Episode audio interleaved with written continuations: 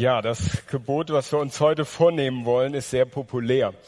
Wenn man einer Umfrage von 2000, vom Jahr 2000 glaubt, ähm, dann ist es das populärste Gebot aller Gebote, der zehn Gebote. Also es gibt unterschiedliche Umfragen. Ich habe dann recherchiert, wollte nochmal genauere Daten von dieser Mnet-Organisation selbst haben, um das nachzuprüfen. Man findet dann tatsächlich abweichende Zahlen, aber ich denke, so die Tendenz ist doch, ähm, da ist was dran.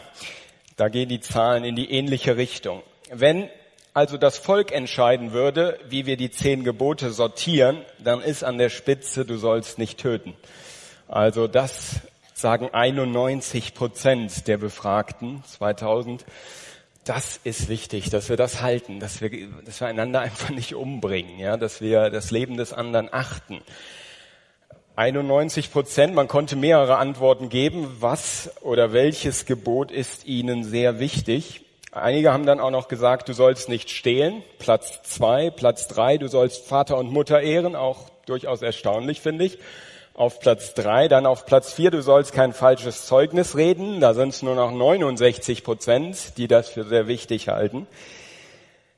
Du sollst nicht begehren des nächsten Hab und Gut, 65 Prozent, knapp dahinter. Du sollst nicht Ehe brechen, da ist es so 50-50, also 50 Prozent sagen, das ist sehr wichtig, 50 äh, Prozent sagen, nicht so ein wichtiges Gebot, ähm, vielleicht auch ein eher unangenehmes Gebot. Du sollst nicht begehren des nächsten. Frau, wird nochmal unterschieden, 51 Prozent. Und dann, darauf will ich hinaus, an den letzten, auf den letzten drei Plätzen sind die ersten drei Gebote. Also was ist Ihnen sehr wichtig? Vielleicht äh, war die Frage bei manchen Umfragen, glaube ich, auch so gestellt, welches Gebot kennen Sie überhaupt? Und da fallen meist die letzten drei Plätze auch den ersten drei Geboten zu. Und ihr habt es genau andersrum gemacht, entsprechend der Bibel. Ihr habt damit angefangen, dass es nur einen Gott gibt und dass da die Aufforderung ist, in dieser Beziehung zu diesem einen Gott zu leben und keine Götzen, keine Götter neben ihm zu verehren, keinen anderen Götzen anzuhängen. Wenn es nach des Volkes Meinung geht, dann ist das an letzter Stelle. Du sollst keine anderen Götter neben mir haben. Platz 10, 22 Prozent halten das für sehr wichtig. Und ich hoffe, dass das heute rüberkommt. Eben hat man mich nach meiner Hoffnung gefragt für diesen Abend, dass auch das rüberkommt, dass wir tiefer verstehen, warum das erste Gebot das erste Gebot ist. Und warum du sollst nicht töten so wichtig dieses Gebot ist, nicht an erster Stelle genannt wird, sondern eben erst an sechster oder nach anderen Zählungen an fünfter Stelle. Hast du dieses Gebot schon einmal gebrochen, will ich mal zu Anfang fragen. Hast du schon mal einen Menschen getötet? Wahrscheinlich werden die meisten hier erstmal Nein sagen. Ich will aber anfügen, es kommt ganz stark auf die Definition von Töten an, wenn wir diese Frage richtig beantworten wollen. Ich will zunächst mal ganz kurz ein paar Aspekte nennen, auf die ich dann nicht mehr näher eingehen möchte, aber äh, um so ein bisschen den Rahmen abzustecken, weil das durchaus ein komplexes Thema ist. Ich habe gesagt, Markus macht es mir nicht ganz einfach. Ähm, du sollst nicht töten, habe ich erst gedacht, als er mir die Mail vor einigen Monaten schickte, ob ich da Lust hätte, nochmal vorbeizuschauen. Hier im Satz habe ich gesagt, ja, super, also sehr interessantes Thema, da fällt mir einiges zu ein äh, würde ich gerne machen. Und dann habe ich mich so in den letzten Wochen, vor allem in den letzten Tagen intensiv damit beschäftigt und muss sagen, es ist an manchen Stellen durchaus ziemlich schwierig. Und deshalb ein paar Anregungen, dass ihr vielleicht auch in euren Jugendgruppen das eine oder andere nochmal vertieft. Ich kann es einfach hier nicht in 40 Minuten ähm, erschließen, dieses Thema umfassend behandeln. Das, äh, der Begriff, der dort im Hebräischen benutzt wird, du sollst nicht töten, das ist ein wichtiger Punkt zunächst mal, äh, bedeutet nicht generell jedes Töten. Ja, die Menschen sagen, das ist ein ganz wichtiges Gebot. Du sollst nicht töten. Aber wenn man fragen würde, was ist denn mit diesem Gebot gemeint, dann würden wahrscheinlich erstmal relativ unterschiedliche Antworten kommen, wie weit dieses Gebot reicht. Es geht hier bei diesem Wort zum Beispiel nicht um das Töten von Tieren. Manche möchten ja mit diesem Gebot auch einen Vegetarismus biblisch begründen, also dass wir alle vegetarisch äh, leben müssen. Und das stehe eben schon in der Bibel. Du sollst nicht töten. Das ist hier aber, wenn man rein mal beim Wortlaut bleibt dieses Textes und sich auch den Gesamtkontext der Bibel anschaut, nicht gemeint. Also hier wird nicht das Töten von Tieren ähm, verboten, was natürlich nicht heißt, dass wir sie quälen dürfen. Es ist auch nicht das gemeint, das Töten im Krieg. Auch da benutzt die Bibel, benutzt das Alte Testament ähm, einen anderen Begriff. Es ist nicht das Töten im Krieg gemeint. Heißt auch wieder natürlich nicht, dass damit alles Töten im Krieg legitim und rechtmäßig ist. Aber wir müssen das zunächst festhalten.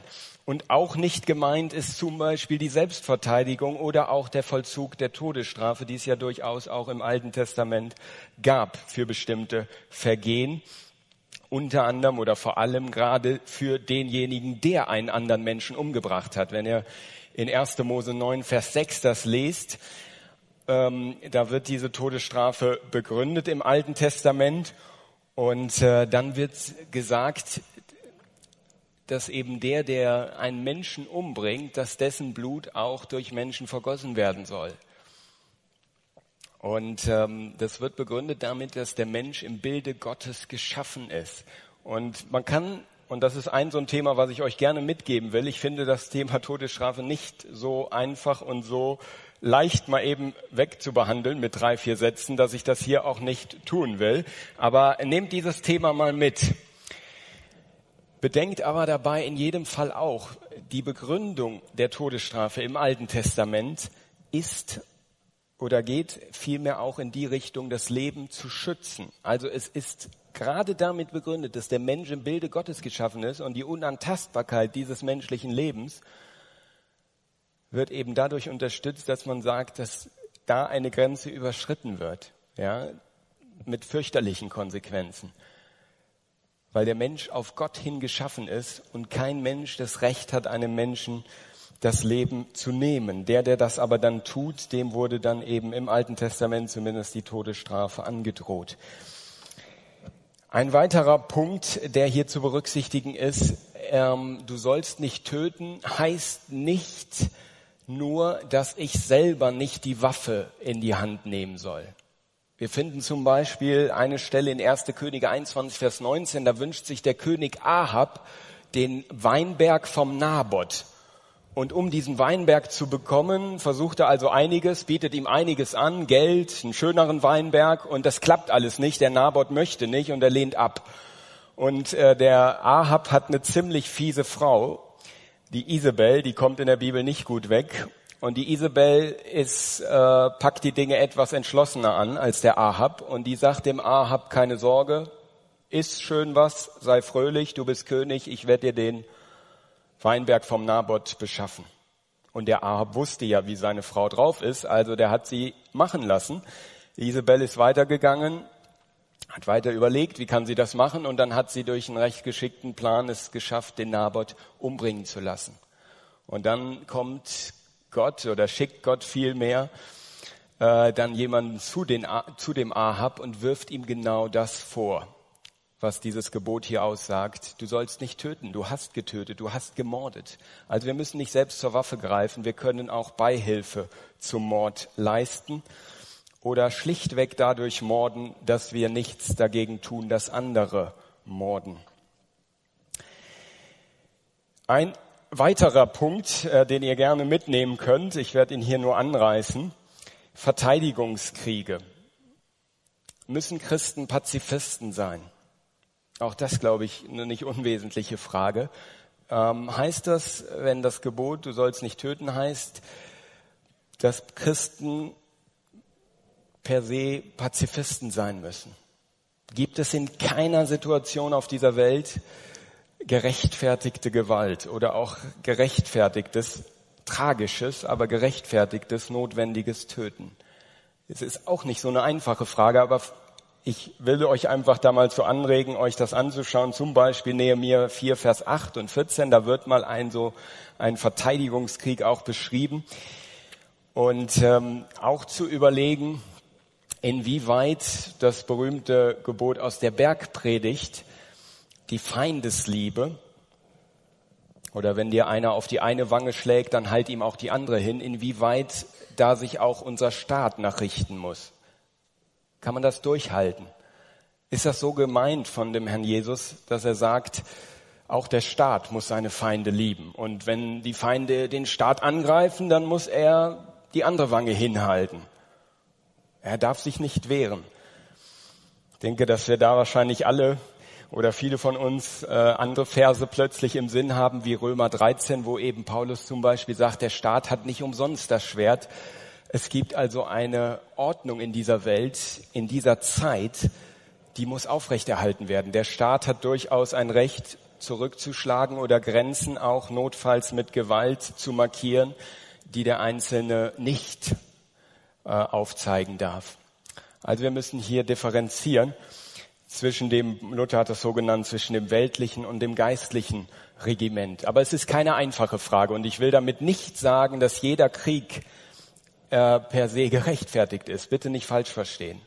Aber bitte auch zu Ende überlegen, ob man mit der Bibel in der Hand und in Berufung auf bestimmte Stellen, die man vielleicht aus dem Kontext nimmt, wirklich sagen kann, dass jeder Christ per se Pazifist sein muss. Wir können uns auch andere Situationen vorstellen, wo zum Beispiel ein Geiselnehmer eine unschuldige Familie in seiner Gewalt hat und er droht ihnen mit dem Tod. Er hat die Waffe in der Hand. Was macht der Polizist, wenn er zu diesem Ort kommt, der Geiselnahme? Darf er im Notfall schießen? sogenannte finale Rettungsschuss. Darf er schießen, um die unschuldige Familie zu retten? Oder muss er zusehen, wie dieser Geiselnehmer möglicherweise die gesamte Familie ähm, tötet, erschießt? Und es gibt mehrere solcher Fragen. Und bitte da vorsichtig sein mit voreiligen Urteilen, auch über Politiker, die in diesen grausamen Situationen sind, auch wenn wir an den Afghanistan-Krieg denken oder an andere Einsätze auch unserer Bundeswehr vorsichtig mit voreiligen und vorschnellen Urteilen. Ähm, aber es lohnt sich, diese Fragen mal zu durchdenken und auch offen mit unseren Mitschülern, Mitstudenten auch zu besprechen. Eine andere Frage, die sich in unserer Geschichte gestellt hat, darf man einen Tyrannen umbringen? Was ist mit Hitler? Hitler hat einen grausamen Massenmord geplant mit seinem ganzen Stab und hat ihn auch zu großen Teilen durchgeführt. KZ errichtet, systematisch Menschen, bürokratisch korrekt bis zum Schluss vernichtet in Gaskammern. Aber nicht nur Juden, vor allem Juden, Menschen mit Behinderungen, Oppositionelle. Er hat das Leben überhaupt nicht mehr geachtet. Und Gutes war im Dritten Reich Böses und Böses war im Dritten Reich Gutes. Es war vollkommen verkehrte Welt.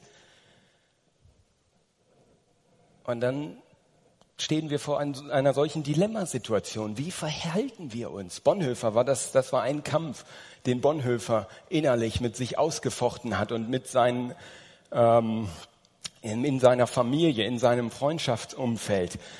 Kann man einen Tyrannen im schlimmsten Notfall, im Ausnahmefall töten? Kann man sich verschwören gegen die Regierung, die ja grundsätzlich von Gott eingesetzt ist, laut Bibel? Wie gehe ich mit solchen Fragen um? Das hat Bonhoeffer sich nicht einfach gemacht und auch die, die hier eine andere Position beziehen, machen es sich in der Regel nicht einfach. Aber das sind eben schwierige Fragen, die durchaus dieses Gebot aufwirft und ich will sie einfach hier am Anfang nicht völlig verschweigen oder umschiffen, als wäre das alles so ganz einfach mal eben in ein paar Sätzen und 40 Minuten erschöpfend zu behandeln. Und ich denke, wir alle sind dankbar, dass ähm, die Alliierten 1945 und schon davor nicht weiter zugeschaut haben. Wir alle sind dankbar, dass das Dritte Reich zum Ende gekommen ist.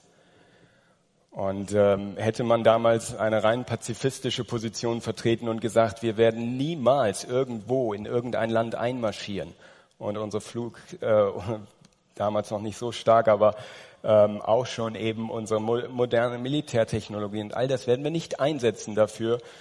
Wir werden abwarten und wir werden kein Blut, keine Schuld auf uns laden. Schuld ist es, hat Bonhoeffer so für sich gesehen. Ich lade Schuld in jedem Fall auf mich, wenn ich mich verschwöre gegen die Regierung. aber ich lade noch größere Schuld auf mich, wenn ich zusehe, wie weiter Juden in die Gaskammern gehen und wenn weiter unschuldiges Leben massenhaft äh, zerstört wird, vernichtet wird. Das sind keine schwierigen, äh, keine einfachen Fragen. Ich will sie einfach mal euch mitgeben und ähm, anregen, darüber weiter nachzudenken und auch vielleicht mal einen Jugendabend dazu zu machen, vielleicht das im eigenen Kreis nochmal zu vertiefen. Was will nun Gott im sechsten Gebot? Ich will mal aus dem Heidelberger Katechismus zitieren. Ich soll meinen Nächsten weder mit Gedanken noch mit Worten oder Gebärden, erst recht nicht mit der Tat, auch nicht mit Hilfe anderer, schmähen, hassen, beleidigen oder töten. Ich soll vielmehr alle Rachgier ablegen mir auch nicht selbst Schaden zufügen oder mich mutwillig in Gefahr begeben. Merken wir, wie umfangreich dieses Gebot ist plötzlich in diesem Katechismus. Und wir werden im Laufe dieses Vortrags merken, dieser Predigt ist, ist biblisch begründet, was hier dieser Katechismus von sich gibt. Es heißt, ich will meinem Nächsten oder soll meinem Nächsten weder mit Gedanken noch mit Worten oder Gebärden, erst recht nicht mit der Tat, auch nicht mit Hilfe anderer schmähen, hassen, beleidigen oder töten. Und dann wird nochmal gefragt, der Katechismus lebt ja von diesem Frage-Antwort-Spiel. Ähm, also dann heißt die zweite Frage, redet denn dieses Gebot nur vom Töten? Nein, Gott will uns durch das Verbot des Tötens lehren, dass er schon die Wurzel des Tötens, nämlich Neid, Hass, Zorn und Rachgier hasst und das alles für ihn, und jetzt kommt der Ausdruck, auf den es mir ankommt, heimliches Töten ist. Gott will uns durch das Verbot des Tötens lehren, dass schon Neid, Hass, Zorn und Rachgier heimliches Töten ist. Und jetzt nochmal die Frage gestellt, beantwortet sie für euch selbst, wie viele Mörder hier im Raum sitzen. Habe ich dieses Gebot schon mal gebrochen? Manchmal habe ich den Eindruck, dass wir auch deshalb unsere zehn Gebote neu sortieren, anders als Gott sie sortiert hat, weil das dann besser ist, weil wir dann besser abschneiden können. Wenn ich an die erste Stelle setze, du sollst nicht töten, dann kann ich schon mal sagen, das wichtigste Gebot habe ich zumindest nicht gebrochen. Bin ja nicht kein Kinderschänder. Hab da nicht einen Menschen umgebracht aus Rachsucht kein Familiendrama hinter mir.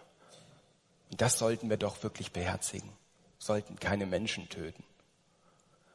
Also ein bisschen ist sozusagen geblieben, da ist eine, da ist eine Grenze, die wird in unserer Kultur, in unserer Gesellschaft auch noch allgemein anerkannt. 91 Prozent zumindest. Ich frag mich, was mit den 9 Prozent ist, äh, die das nicht gut fanden, dieses Gebot oder wichtig.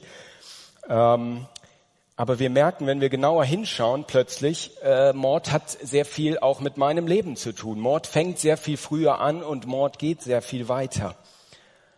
Und dann packt dieser Katechismus noch einen drauf und dann heißt es, haben wir das Gebot schon erfüllt, wenn wir unseren Nächsten nicht töten? Nein, indem Gott all das verdammt, also Neid, Hass und Zorn, will er, und jetzt kommt eigentlich die Umkehrung, dass wir unseren Nächsten lieben wie uns selbst dass wir ihm Geduld, Frieden, Sanftmut, Barmherzigkeit und Freundlichkeit erweisen und Schaden, so viel uns möglich ist, von ihm abwenden. Und jetzt das Letzte, der Höhepunkt und auch unseren Feinden Gutes tun. Wenn man das auf den ersten Blick liest, du sollst nicht töten, denkt man dann daran? Denkt man dann daran, jetzt auch noch den Feind zu lieben? Aber das ist das, was hier ausgesagt wird. Und wir werden jetzt gleich prüfen, ob das auch mit der Bibel übereinstimmt. Das heißt, wenn wir diese Definition anlegen, dann ist schon der ein Mörder, der die Hände in den Schoß legt und sagt, ich habe ja nichts gegen ihn. Ja, wie oft kommt uns das in Gedanken? Denkt mal an einen schwierigen Mitschüler, Mitstudenten, vielleicht einen unangenehmen Nachbarn. Oder auch an Eltern, mit denen ihr euch gezofft habt, wo ihr sagt, okay, wir können unter einem Dach leben. Vielleicht, so gerade. Ich habe nichts gegen ihn, aber ich habe auch nichts für ihn, für meinen Vater oder für meinen Schulfreund oder für den, der, den eh alle nicht mögen. Wenn wir diese Definition von Morden anlegen, dann müssen wir sagen, dann beginnt Mord schon dort, wo wir unsere Hände in den Schoß legen und gleichgültig sind, wo wir sagen, von mir geht kein Leben aus für ihn. Ich habe nichts für ihn übrig. Kein offenes Ohr, keine Zeit, keine guten Gefühle, kein Anruf, kein Interesse, keinen freundlichen Blick, aber ich habe keinen umgebracht. Ja, wir merken plötzlich, das geht sehr, sehr viel weiter, dieses Gebot. Und ich möchte an der Stelle nochmal mit Blick auch auf die Umfrage sagen, das erste Gebot kommt vor dem fünften Gebot. Und 1. Mose 3 kommt vor 1. Mose 4. Jetzt werdet ihr sagen, danke. Ähm, das ist jetzt nicht die große durchbrechende Wahrheit. Ähm, genau, das fällt relativ einfach, das zu erkennen, aber ich habe das deshalb so formuliert, weil das oft vergessen wird. 1. Mose 3 kommt vor 1. Mose 4. Das Drama der Menschheit beginnt nicht mit dem Brudermord.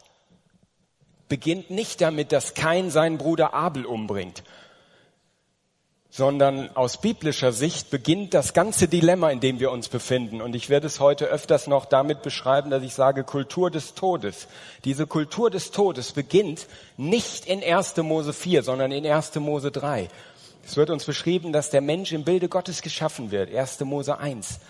Und dann wird beschrieben, dass Gott sich eine Beziehung zu ihm wünscht, dass er sagt, sehr gut, das gefällt mir, ein Mensch in meinem Bilde geschaffen. Und dann kommen die zwei zusammen, der schafft auch noch Eva und die beiden, das passt noch besser, sagt er, das ist sehr gut.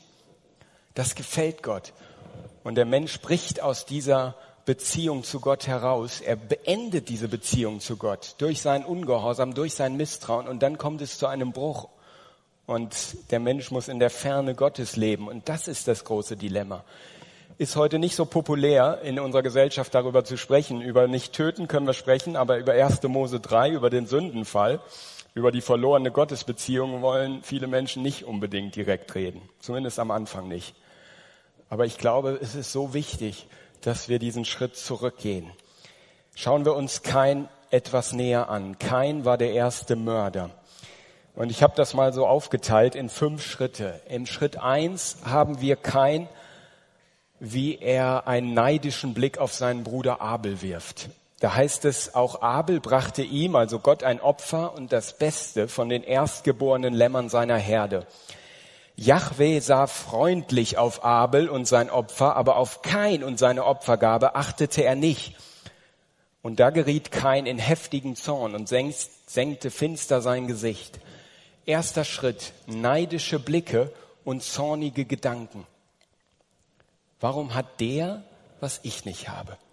Warum bekommt der die Aufmerksamkeit von Gott, die ich nicht habe? Also wir merken, ein egozentrischer Gedanke der uns, glaube ich, allen ähm, sehr nahe liegt. Zunächst denken wir mal an uns. Und wenn wir nicht das bekommen, was wir gerne hätten, aber der andere es bekommt, dann liegt der neidische Gedanke relativ nahe und der neidische Blick. Und aus dem neidischen Blick werden zornige Gedanken. Und jetzt ist wichtig, der zweite Schritt, taube Ohren. Neidische Blicke und taube Ohren der Herr ist so gnädig und das ist er, glaube ich, im Leben von uns allen. Wir könnten viele Zeugnis geben und werden vielleicht heute Abend noch von Situationen erzählen, in denen Gott dazwischen gegangen ist, in denen Gott gesagt hat, hallo, aufwachen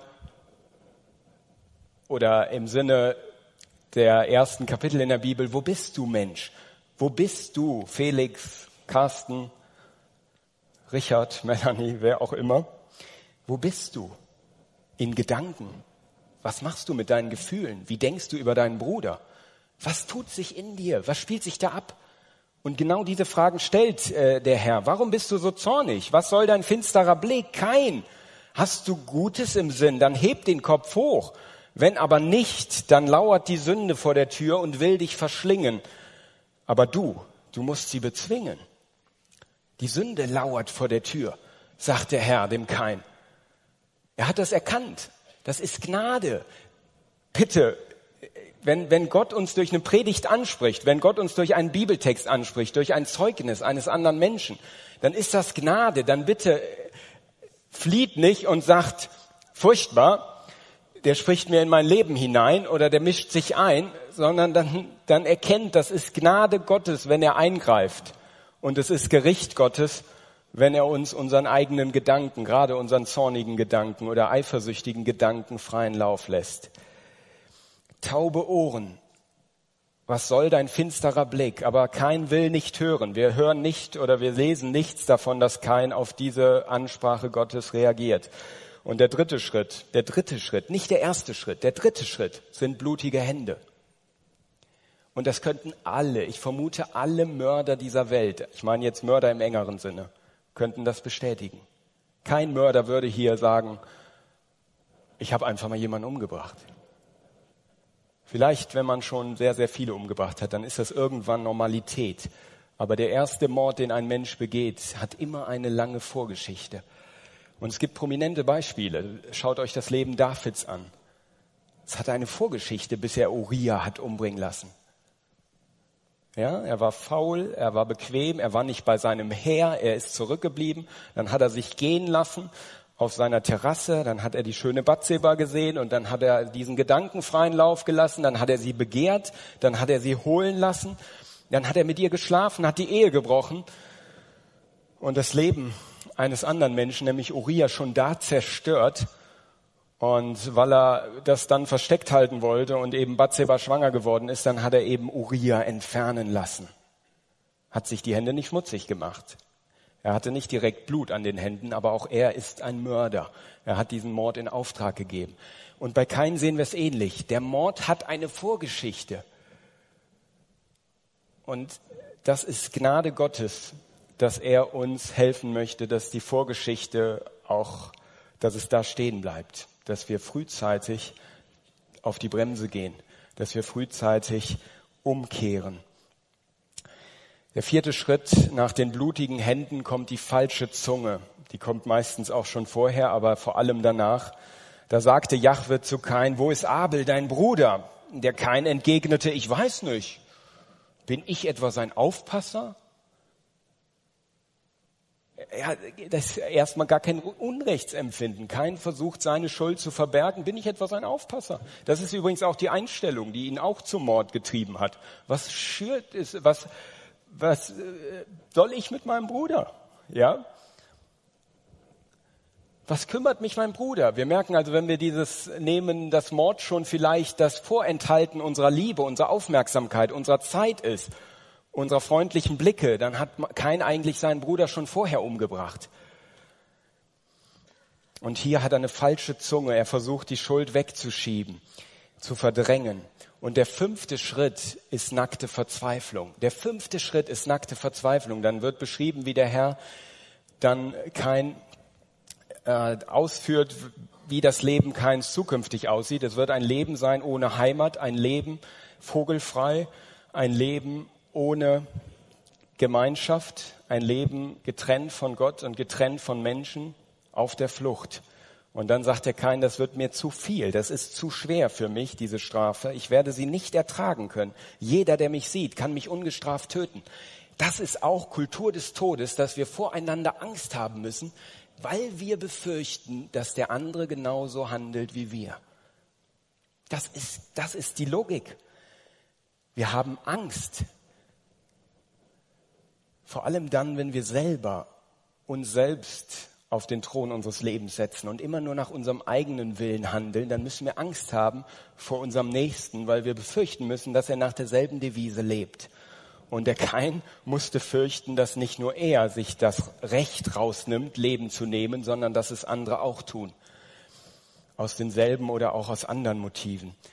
Und der Herr ist dann gnädig und ähm, richtet es dann so ein, dass kein unter einem besonderen Schutz steht, ein besonderes Zeichen bekommt. Aber die Beziehung zu Gott ist dadurch keineswegs geheilt. Weil Jesus wusste, und er wusste sicher auch von der Begebenheit mit Kain, hat er in der Bergpredigt sehr deutlich gesagt, worum es eigentlich geht.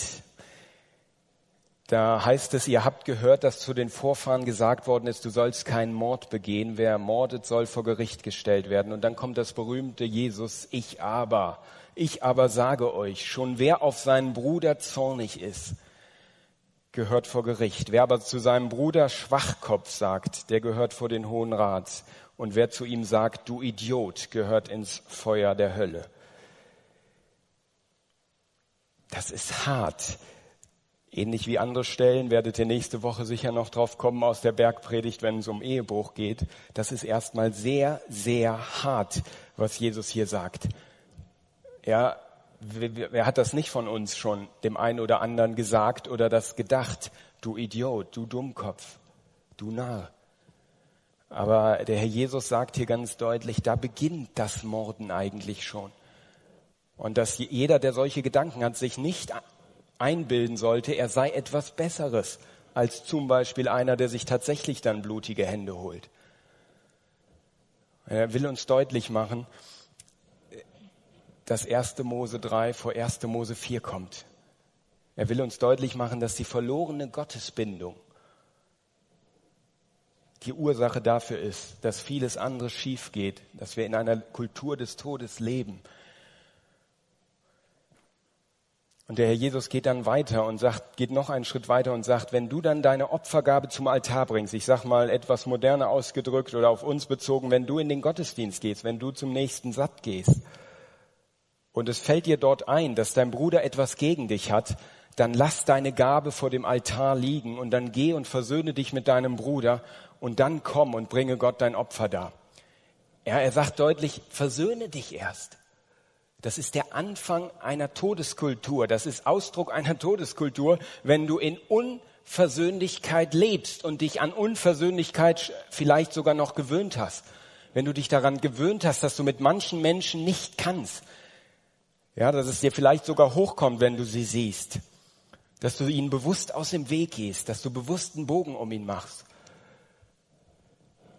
Leben in Unversöhnlichkeit ist auch Ausdruck einer Kultur des Todes. Da ist kein Leben mehr, da ist keine Beziehung mehr, denn Leben ist Beziehung. Wenn ihr durch die Bibel lest, Leben ist Beziehung, das seht ihr immer wieder. Das Leben des Menschen ist auf Gott hin angelegt, auf Beziehung angelegt, zu Gott und dann zu seinem Nächsten. Und wo Beziehungen zerstört werden, da wird Leben zerstört. Und wo Leben zerstört wird, da haben wir es mit einer Kultur des Todes zu tun. Und der Johannes, der wird ja in der Bibel häufiger beschrieben als der Jünger, den Jesus liebte. Der Jünger, den Jesus liebte, was für eine Beschreibung. Und der Jünger, genau der Jünger hat sich das genau gemerkt, was der Herr Jesus dort bei der Bergpredigt ausgeführt hat. Und er schreibt später in einem seiner Briefe, jeder, jeder, liebe Christen, der seinen Bruder oder seine Schwester hasst, ist ein Mörder. Und ihr wisst, dass kein Mörder ewiges Leben in sich trägt. Und jetzt ist interessant wieder. Jetzt kommt plötzlich die Liebe, haben wir ja daran erkannt, dass Christus sein Leben für uns hergegeben hat so müssen auch wir bereit sein, das Leben für unsere Geschwister herzugeben. Was macht der Johannes hier? Was hat das Gebot, du sollst nicht töten, plötzlich damit zu tun, dass ich auch noch andere lieben soll? Ja, und wir kommen wieder auf diesen Punkt zurück, wo wir merken, das Gebot geht so viel weiter. Wenn, wenn der Herr sagt, du sollst nicht töten, dann sagt er auch, du sollst Leben schenken. Du sollst anderen nicht nur nicht, nicht nur das Leben nicht nehmen, sondern du sollst Leben geben. Du sollst anderen nicht nur nichts antun oder nichts gegen sie haben, sondern du sollst eine Menge für sie haben. Und in Klammern ergänzt vor allem, wenn du dich Christ nennst. Also als einen Nachfolger Christi siehst. Ja, er sagt, wenn, wenn du an Christus glaubst, dann glaubst du, dass Jesus Christus aus der Herrlichkeit seines Vaters aus der Schönheit und Herrlichkeit des Himmels herabgekommen ist in diese Kultur des Todes, in diese Dunkelheit deines Lebens. Und dass er selbst sein Leben für dich gelassen hat, dass er sich hat bespotten lassen, bespucken und verspotten lassen.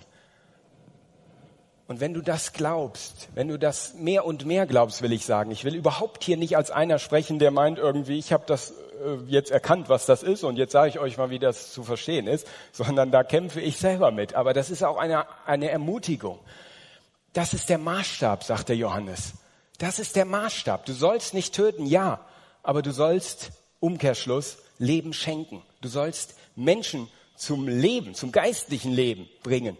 Durch deine Freundlichkeit, durch deine Güte im Umgang mit ihnen, durch dein Zuhören, durch deine Aufmerksamkeit. Das ist deine Berufung. Nicht nur nicht zu töten, sondern Leben zu geben, Leben weiterzugeben. Denn wir können auch töten durch Gleichgültigkeit. Wir können töten, indem wir die Hände in den Schoß legen und sagen, wir haben nichts gegen ihn, aber wir haben auch nichts für ihn. Martin Luther hat das so schön ausgedrückt. Zum anderen ist auch dieses Gebot schuldig, nicht allein der da Böses tut, also sich wirklich blutige Hände holt, sondern wer dem Nächsten Gutes tun, zuvorkommt, wehren, schützen und retten kann, dass ihm kein Leid noch Schaden am Leibe widerfahre und tut es nicht. Und jetzt ist er sehr krass. Wenn wir das auch auf den Philippinen gesehen haben, sehr, sehr krasse Aussage, aber durchaus biblisch. Lassen wir das an uns herankommen. Wenn du einen Nackten lässt gehen und könntest ihn kleiden, so hast du ihn erfrieren lassen. Siehst du jemanden Hunger leiden und speist ihn nicht, so lässt du ihn des Hungers sterben. Siehst du jemanden zum Tode verurteilt oder in gleicher Not und rettest nicht, so du Mittel und Wege dazu hättest, so hast du ihn getötet. Und es wird nicht helfen, dass du angibst, du habest keine Hilfe noch Rat oder Tat dazu gegeben zu diesem Mord. Denn du hast ihm die Liebe entzogen und der Wohltat beraubt, dadurch er bei dem Leben geblieben wäre. Ist noch ein bisschen alte Sprache, aber ich glaube, wir verstehen, was er meint. Ja, er sagt, wenn du dem Nackten, du hast Kleidung und du siehst den Nackten und du gibst sie ihm nicht, du hältst sie an dich, dann ist das eigentlich auch ein Anzeichen dafür, dass du noch in dieser Kultur des Todes lebst. Wir fragen so oft, auch gerade in der Frage, wir hatten das Thema Pornografie und auch Sexualität, ist oft die Frage, wie weit kann ich gehen? Wie kann ich leben, möglichst frei, möglichst gelöst von Gott, aber so, dass ich nicht offiziell sündige. Und dass wir diese Frage stellen, ist Zeichen unserer inneren Gesinnung, wenn wir diese Frage stellen. Ja, wir fragen nur nach den äußersten Grenzen. Aber die Bibel spricht eigentlich über Sünde, äh, wenn sie über Sünde spricht, darüber, was in unserem Herzen ist. Und da geht es um die Motivation, da geht es um die Richtung, die wir einschlagen. Da geht es nicht darum, dass wir nur ein bestimmtes Gesetz erfüllen und dass wir sagen, okay, den Katalog, so ist man Christ, das habe ich erfüllt, das habe ich erfüllt, vor allem habe ich das und das und das und das nicht getan, sondern es geht darum, in welche Richtung laufe ich eigentlich, aus welcher Quelle lebe ich eigentlich, auf wen schaue ich. Der Johannes hat auf den Jesus geschaut, der ihn so lieb hatte und hat dann immer nur gesagt, also wer, wer seinen Bruder hasst, der ist ein Mörder, wenn man Jesus sieht wenn man ihm nachfolgen darf. Wer seinen Bruder hasst, wer jetzt noch hassen kann, wer jetzt noch die Hände in den Schoß legen kann, der ist ein Mörder. Der enthält anderen das Leben vor, das er umsonst empfangen hat. Und ich glaube, so schwer das verdaulich ist, das ist Schwarzbrot, wenn man so will, was hier Luther im Katechismus schreibt, es ist biblisch. Wir haben dieses große Endgericht, Matthäus 25. Auch das könnt ihr mal gerne vertiefen. Ich kann es jetzt nicht vorlesen aus Zeitgründen, aber in Matthäus 25 spricht der Jesus genau darüber. Ich war krank, ihr habt mich besucht. Ich war gefangen, ihr wart da. Ich hatte Durst, ihr habt mir was zu äh, trinken gegeben. Ich hatte Hunger, ihr habt mir was zu essen gegeben.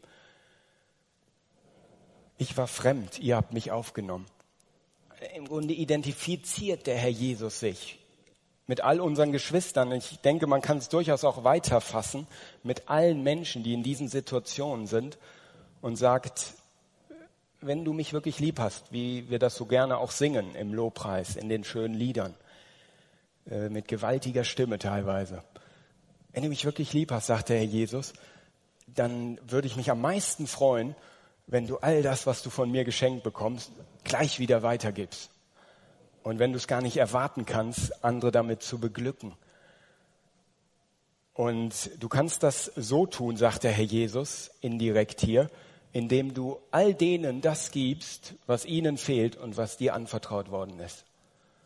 Das ist das Evangelium, sicher an erster Stelle, wenn wir an Mission, an Evangelisation denken, aber das ist sehr, sehr viel mehr. Kommen wir auf einen weiteren Aspekt äh, zu sprechen, der uns deutlich macht, dass dieses Gebot so viel mehr enthält, als man auf den ersten Blick glauben mag. Ich möchte euch die Frage stellen, was siehst du, wenn du in den Spiegel schaust? Und was siehst du, wenn du deinen Nächsten anschaust? Auch hier, wenn wir Mörder interviewen würden, solche, die wirklich Mörder im engeren Sinn geworden sind, aber auch solche, die in anderer Weise Schuld auf sich geladen haben, wenn wir auch ehrlich mit uns selber sind und überlegen, warum es uns so schwer fällt, die zehn Gebote in dem Sinne zu beherzigen, wie sie wirklich gemeint sind,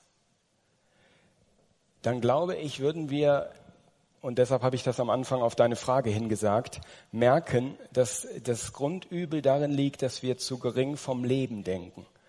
Wenn wir leichtfertig töten oder Leben zerstören oder Leben verwelken lassen von Menschen durch Beziehungen, die wir nicht mehr pflegen, die wir nicht mehr aufnehmen, dann ist das Grundübel oft, dass wir vom Leben viel zu gering denken. Und deshalb diese Frage, was siehst du, wenn du in den Spiegel schaust? Und was siehst du, wenn du deinen Nächsten anschaust? Das menschliche Leben, so habe ich es hier formuliert, ist unendlich kostbar aber es ist in einer Kultur des Todes unglaublich gefährdet.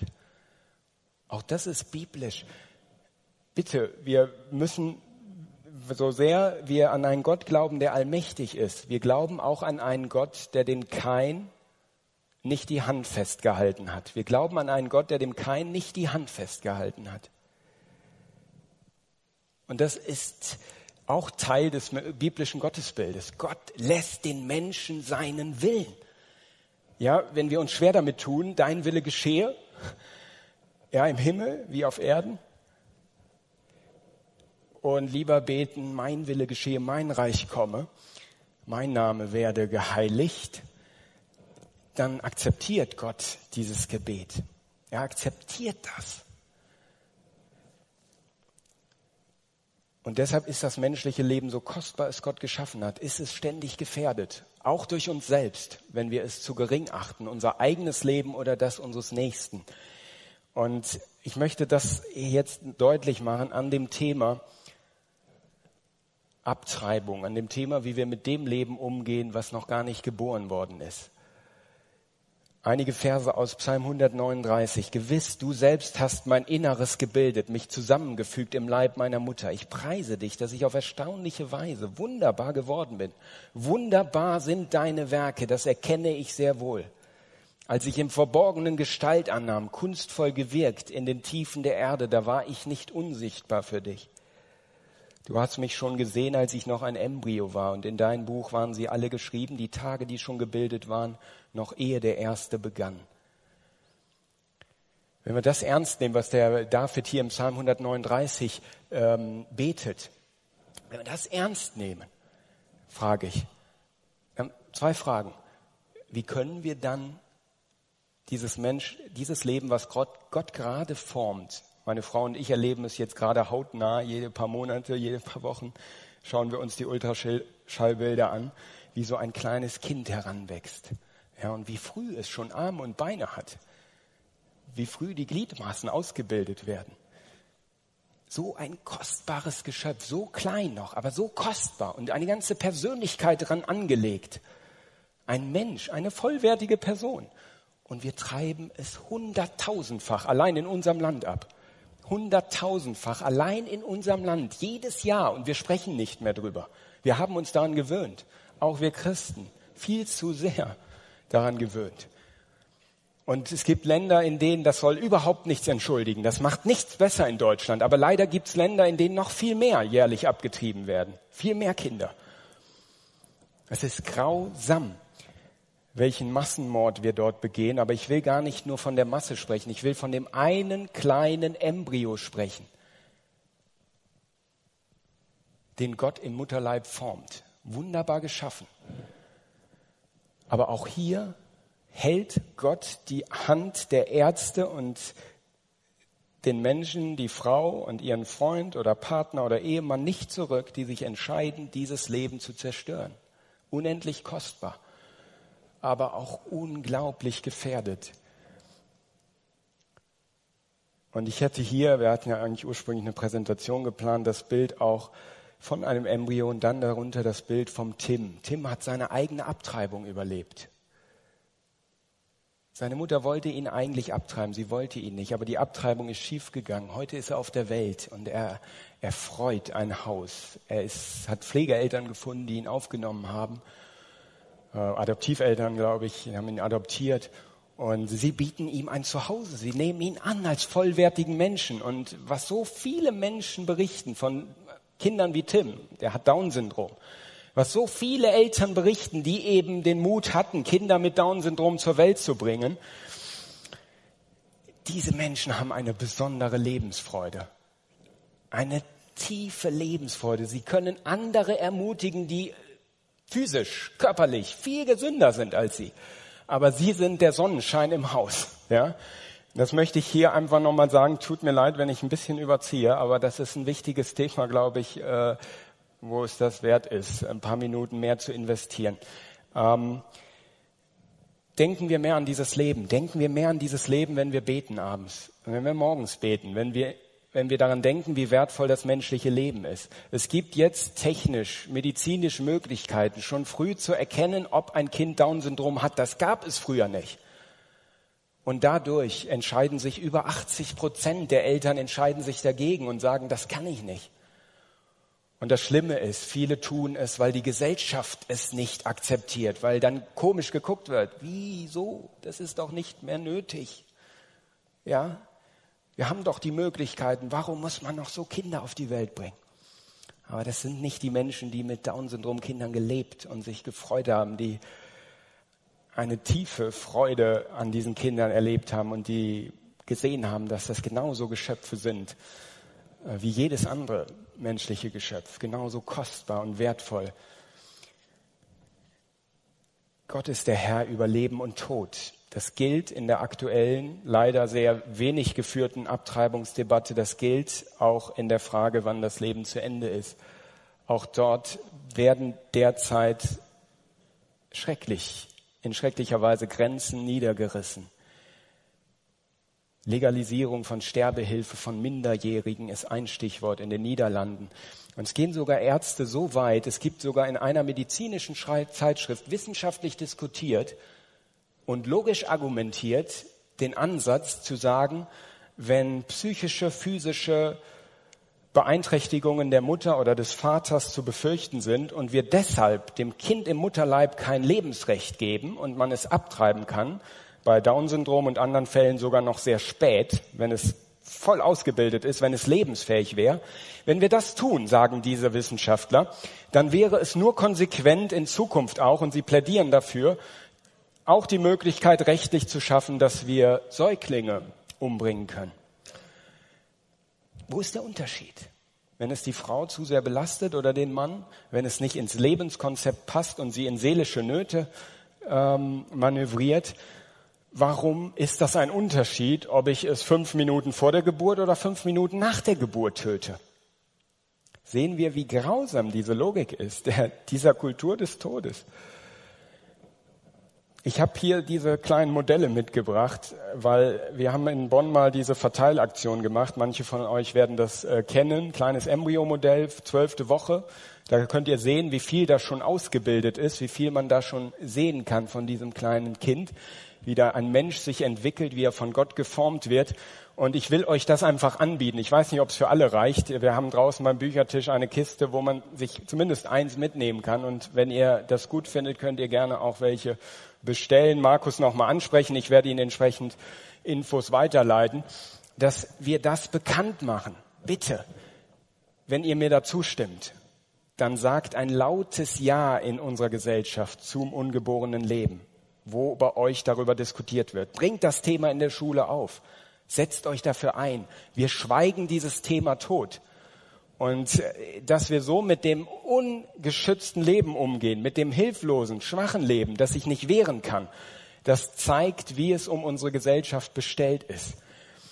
Und das hat hier einer von der katholischen Karl-Leisner-Jugend so deutlich auf den Punkt gebracht. Er sagt, der entscheidende Punkt liegt weniger in Argumenten, sondern in der Unpersönlichkeit einer Abtreibung.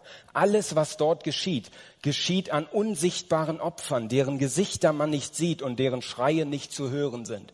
Deren Gesichter man nicht sieht und deren Schreie nicht zu hören sind. Das ist das Problem. Keiner würde vermutlich den Tim, wenn er den so sieht und sein Lachen und seine Lebensfreude, dann würde er nicht dafür sein, ihn umzubringen. Aber weil man den Tim lange nicht sieht, wenn man nicht hinguckt, wenn man sich das Ultraschallbild nicht anschaut, weil man sich dem verschließen kann, dann kann man auch umbringen, dann kann man ihn auch töten. Alles, was dort geschieht, geschieht an unsichtbaren Opfern. Deshalb sind Filme wie der stille Schrei oder der stumme Schrei oder Bildbände über die Schönheit der Embryonen so wertvoll und deshalb werden sie so stark angefeindet. Merken wir, wer dahinter steckt? Merken wir, wer hinter der Kultur des Todes steckt? Das ist das Sinnen des Widersachers, dass er uns den Blick aufs Leben nehmen will, den Gott uns geben will. Und das macht dieses Ultraschallbild so deutlich. Im Ultraschallbild, es gab mal eine, die wollte auch abtreiben. Sie ist in die Klinik gegangen. Sie hat bezahlt für ihre Abtreibung. Sie hat sich hingelegt. Und kurz vor dem Prozess, kurz bevor der Arzt reinkommt, kriegt er einen Anruf, muss, wird weggerufen. Und die Frau liegt dort kurz vor der Abtreibung, dreht sich um und sieht ihr Kind in dem Ultraschallbild. Und das bewegt sie so sehr, dass sie rausläuft. Sie egal, das Geld, was sie bezahlt hat, sie lässt es da und sie läuft raus und sie lässt ihr Kind leben. Und sie ist heute glücklich mit diesem Kind. Wir müssen den Menschen helfen, auf das Ultraschallbild zu blicken. Wir müssen den Menschen diesen Blick auf das Ultraschallbild ermöglichen. Die Welt will das ihnen nehmen. Manche Abtreibungsbroschüren schreiben, es ist Schwangerschaftsgewebe, damit wir ja nicht darüber nachdenken, dass da ein Mensch heranreift. Und ich will das nicht auf Abtreibung beschränken. Und das ist ein letzter Punkt. Ich will das nicht auf Abtreibung beschränken. Ich wollte damit einen Punkt, der tiefer geht, deutlich machen noch. Das gilt auch, wenn ein Mensch den Mutterleib verlassen hat. Auch dann will der Widersacher uns den Blick auf das Leben, wie Gott es geschaffen hat, nehmen, vernebeln. Auch da müssen wir auf das Ultraschallbild schauen. Da müssen wir schauen in einem Psalm 139 und müssen sagen, auch der auch der Junge, der bei uns gemobbt wird, ist wertvoll in Gottes Augen, ist von Gott gewollt und geschaffen. Auch der Junge, um den jeder in meiner Klasse einen Bogen macht. Auch mein Vater oder meine Mutter, den ich in, die ich im Augenblick gar nicht sehen will und nicht hören kann und mit denen ich immer wieder aneinander gerate. Der Widersacher will uns den Blick auf unser eigenes Leben nehmen, so wie Gott es sich gedacht hat und auch auf das Blick des Leben unseres Nächsten. Und das steckt letztlich hinter dieser Kultur des Todes. Amanda Todd in Amerika hat Selbstmord begangen, nachdem sie gemobbt worden ist in einer so grausamen Weise. Man hat Nacktfotos von ihr über Facebook und andere Netzwerke äh, verschickt, massenhaft. Und dann konnte sie von einer Schule, von einer Stadt in die andere ziehen und immer wieder neu. Die Fotos waren schon da, bevor sie ihre erste Unterrichtsstunde besucht hat. Und dann wurde gequatscht und geredet und gelästert. Und irgendwann hat dieses Mädchen nicht mehr anders gekonnt und dann hat sie sich selbst umgebracht. Und sie hat ein Video auf YouTube online gestellt, da hält sie einfach nur so Zettel in die Kamera. Sie sagt nichts, stumm hält sie Zettel in die Kamera. Cried every night, lost all my friends and respect. I have nobody, I need someone. Und dann hat sie sich umgebracht. Sie hat keinen gefunden. Sie hat keinen gefunden der noch was mit ihr zu tun haben wollte, der noch Respekt vor ihrem Leben hatte, der in ihr noch solch einen verletzlichen, aber kostbaren Menschen gesehen hat, wie es der Embryo im Mutterleib ist. Ich hoffe, dass ich euch ein paar Anregungen geben konnte zu diesem Thema. Ist ein bisschen länger geworden, wird es oft bei mir leider. Ähm, aber ich glaube, es ist wirklich in Ordnung, wenn wir bei solch einem Thema mal ein paar Minuten mehr investieren. Das Leben ist unendlich kostbar und unglaublich gefährdet. Setzen wir uns dafür ein, aus einer lebendigen Beziehung zu unserem Herrn, dass mehr gelebt wird und nicht so viel gemordet wird in unserer Welt, in unserer Gesellschaft. Und es fängt in unserer Umwelt an, in unserer kleinen Umwelt.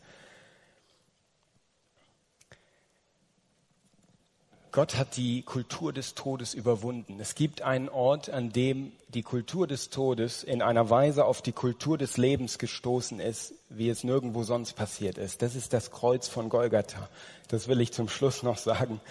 Das ist die Botschaft, von der wir leben. Das ist die Botschaft, die Gemeinde begründet hat, die auch sicherlich, ohne die es den Satt nicht gäbe. Am Kreuz von Golgatha hat der Herr Jesus alles auf sich genommen. Und wenn jetzt hier einer ist, der sagt, du hast hier oder da von mir gesprochen, vielleicht sogar bei dem Punkt Abtreibung, dann bitte nicht falsch verstehen. Ich spreche für die Unantastbarkeit der menschlichen Würde, für das, die Kostbarkeit des menschlichen Lebens, aber es ist keine Sünde zu groß, es ist auch kein Mord zu schrecklich, dass Gott es nicht hinwegnehmen könnte. Ja, am Kreuz von Golgatha hat er all diese Schuld auf sich genommen. Da hat er diese Kultur des Todes an sich selbst erlitten, um uns das Leben wieder zu schenken, um uns zu versöhnen mit unserem Vater, um sozusagen das zurückzudrehen, von 1. Mose 4 wieder zurück nach 1. Mose 1 zu kommen, in eine Gottesbeziehung, in ein Leben mit Gott. Ich hoffe, das ist rübergekommen. Bitte nicht, wenn ihr euch hier oder da angesprochen habt, niedergedrückt fühlen. Sucht das Gespräch mit Mitarbeitern gleich hier im Satt, mit euren Eltern, wo ihr Vertrauen habt, mit Freunden, mit Geschwistern aus eurer Gemeinde und vor allem äh, legt das, was euch heute bewegt, im Gebet vor Gott ab. Gebt es an ihn ab und bittet darum, wenn ihr mir denn in dem, was ich gesagt habe, zustimmen möchtet, dass wir alle, wenn wir morgen wieder in den Alltag gehen, dass wir mehr Kultur des Lebens da hineintragen als Kultur des Todes zu kopieren, wie sie zuhauf um uns herum geschieht. Vielen Dank für eure Geduld und Aufmerksamkeit.